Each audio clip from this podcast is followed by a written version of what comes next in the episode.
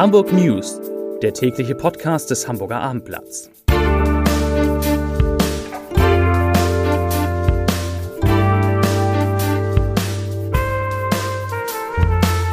Herzlich willkommen. Mein Name ist Lars Heider und im letzten Podcast, in den letzten Hamburg News in dieser Woche geht es natürlich um die Entscheidung des Senats, sofort die von Bund und Ländern geforderte Corona- Notbremse zu ziehen. Weitere Themen. Hamburg musste trotz des AstraZeneca-Stopps so gut wie keine Impftermine absagen.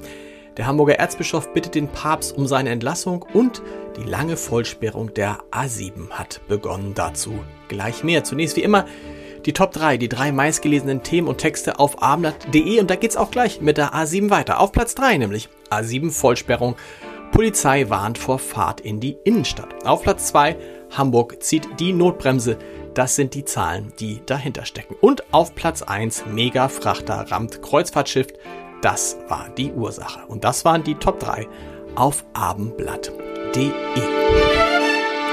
Heute um 11 Uhr hat der Hamburger Senat angesichts steigender Corona-Zahlen die Notbremse gezogen. Ab morgen schon kehrt die Stadt weitgehend in den Lockdown zurück, wie wir ihn vor dem 8. März kannten. Das heißt, ein Haushalt darf sich mit maximal einer weiteren Person treffen. Kinder unter 14 Jahren werden nicht mitgezählt. Geschäfte dürfen keine Termine für Kunden mehr, mehr vergeben. Museen, Galerien, Zoos etc. müssen wieder schließen.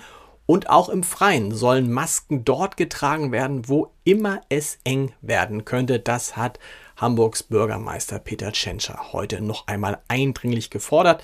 Die Schulen und die Kitas, die bleiben vorerst geöffnet. Tschentscher sagte bei der Vorstellung dieser Notbremse, er sei sehr besorgt über den starken Wiederanstieg der Neuinfektion und er sagte auch, dass es ein Fehler gewesen sei, von der Ministerpräsidentenkonferenz die sieben Tage Grenzwerte aufzuweichen. Wörtlich sagte der Bürgermeister, ich zitiere, ich befürchte, dass sich die Lage weiter verschlechtern wird. Wir sind in einer sehr starken dritten Welle und ich werde mich dafür einsetzen, dass alle Länder jetzt wie wir in Hamburg die Notbremse ziehen. Zitat Ende. Heute wurden in Hamburg 400 Neuinfektionen gemeldet und damit steigt die Inzidenz weiter auf jetzt 108,6 Neuinfektionen je 100.000 Einwohner in sieben Tagen. Damit liegt Hamburg ungefähr in der Mitte der Bundesländer. Das heißt, die Hälfte der Bundesländer hat sogar noch höhere Grenzwerte. Das waren die schlechten Nachrichten. Es gibt auch gute aus dem Umfeld von Corona, denn Hamburg musste trotz des AstraZeneca-Stopps fast keine Impfung gegen das Coronavirus absagen. In den vergangenen fünf Tagen wurden in den Messehallen 18.000 Menschen geimpft. Insgesamt haben jetzt immerhin schon 160.000 Hamburgerinnen und Hamburger zumindest die erste Impfung erhalten. Und Bürgermeister Tschentscher hat heute versichert, dass zumindest in Hamburg kein Impfstoff liegen bleiben würde. Alles, was käme, wär, sei verimpft worden. Als nächstes sollen jetzt übrigens die über 70-Jährigen zu Impfterminen eingeladen werden. Diesmal nicht alle auf einmal, sondern nach Jahrgängen geordnet. Das war's zu Corona. Und das hat es so in der katholischen Kirche Deutschlands noch nicht gegeben. Der Hamburger Erzbischof Stefan Hese hat Papst Franziskus gebeten, ihn mit sofortiger Wirkung von seinen Aufgaben zu entbinden. Zuvor hatten Gutachter Hese vorgeworfen, in seiner Zeit als Generalvikar des Erzbistums Köln bei der Vertuschung von Fällen sexuellen Missbrauchs von Kindern und Jugendlichen durch katholische Priester mitgewirkt zu haben. In dem Bericht, um den, um den, es geht, werden Hese, der bis 2015 Generalvikar und Personalchef in Köln war, elf Pflichtverletzungen zur Last gelegt. Bei sieben von ihnen handelte es sich um nicht ordnungsgemäß gemeldete Missbrauchsfälle, so die mit der Prüfung beauftragten Strafrechtler. Hese betonte in einer Online-Stellungnahme, sich nie an Vertuschung beteiligt zu haben. Gleichwohl räumte er ein, ich zitiere, bei allem war und ist mir bewusst, dass ich dabei Fehler gemacht habe, denn niemand ist fehlerfrei, auch ich nicht. Erst recht mit dem Blick von heute werden mir damalige Fehler bewusst. Zitat Ende. Er bedauere, so der Erzbischof, wenn er durch sein Handeln bzw. sein Unterlassen Betroffenen und ihren Angehörigen neuerliches Leid zugefügt habe. Mit dem Schritt, sein Amt zur Verfügung zu stellen, wolle er Schaden vom Amt des Erzbischofs sowie vom Erzbistum Hamburg abwenden.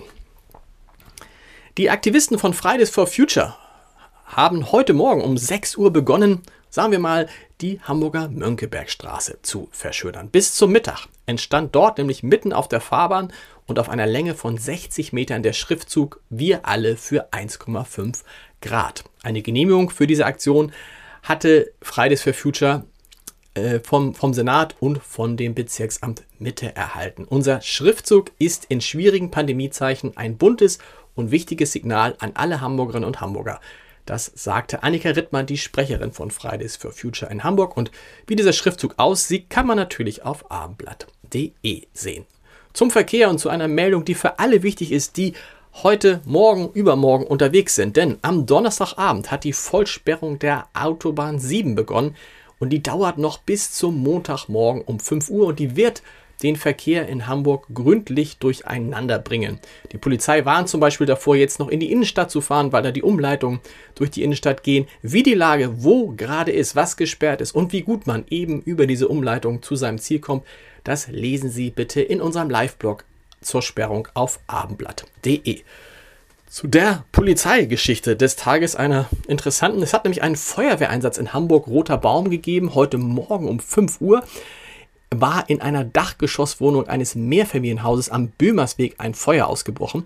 In dem Haus lebt auch ein Generalkonsul, der sich jedoch weigerte, die brennende Wohnung zu verlassen. Als die Feuerwehrleute mit Atemschutzmasken in die Wohnung im obersten Gestock des fünfstöckigen Gebäudes vordrangen, standen dort diverse Möbel in Flammen. Sie konnten zwar schnell gelöscht werden, doch die beiden Bewohner wollten nach Abendblattinformationen in der Wohnung bleiben, trotz des Feuers und des Rauchs. Einer von ihnen ist ein Generalkonsul und die Polizei musste ihn und eine weitere Person in Gewahrsam nehmen und dann in Handschellen zum Rettungswagen bringen. Zum Podcast-Tipp des Tages, unserem Wein-Podcast Vier Flaschen. Da geht es heute Abend um wirklich sensationelle Rotweine aus Spanien, die, und das ist die Geschichte dahinter, die in diesem Jahr beinahe nicht auf den Markt gekommen wären. Was das mit dem plötzlichen Wintereinbruch in Spanien zu tun hat, äh, und wie diese Weine schmecken und wo Sie sie bekommen, das hören Sie alles auf www.abendblatt.de slash podcast. Viel Spaß dabei heute Abend mit unserem Weinpodcast. Am Wochenende mit vielen anderen Podcasts und natürlich mit abendblatt.de. Ich wünsche Ihnen ein schönes Wochenende. Wir hören uns Montag wieder. Bis dann. Tschüss.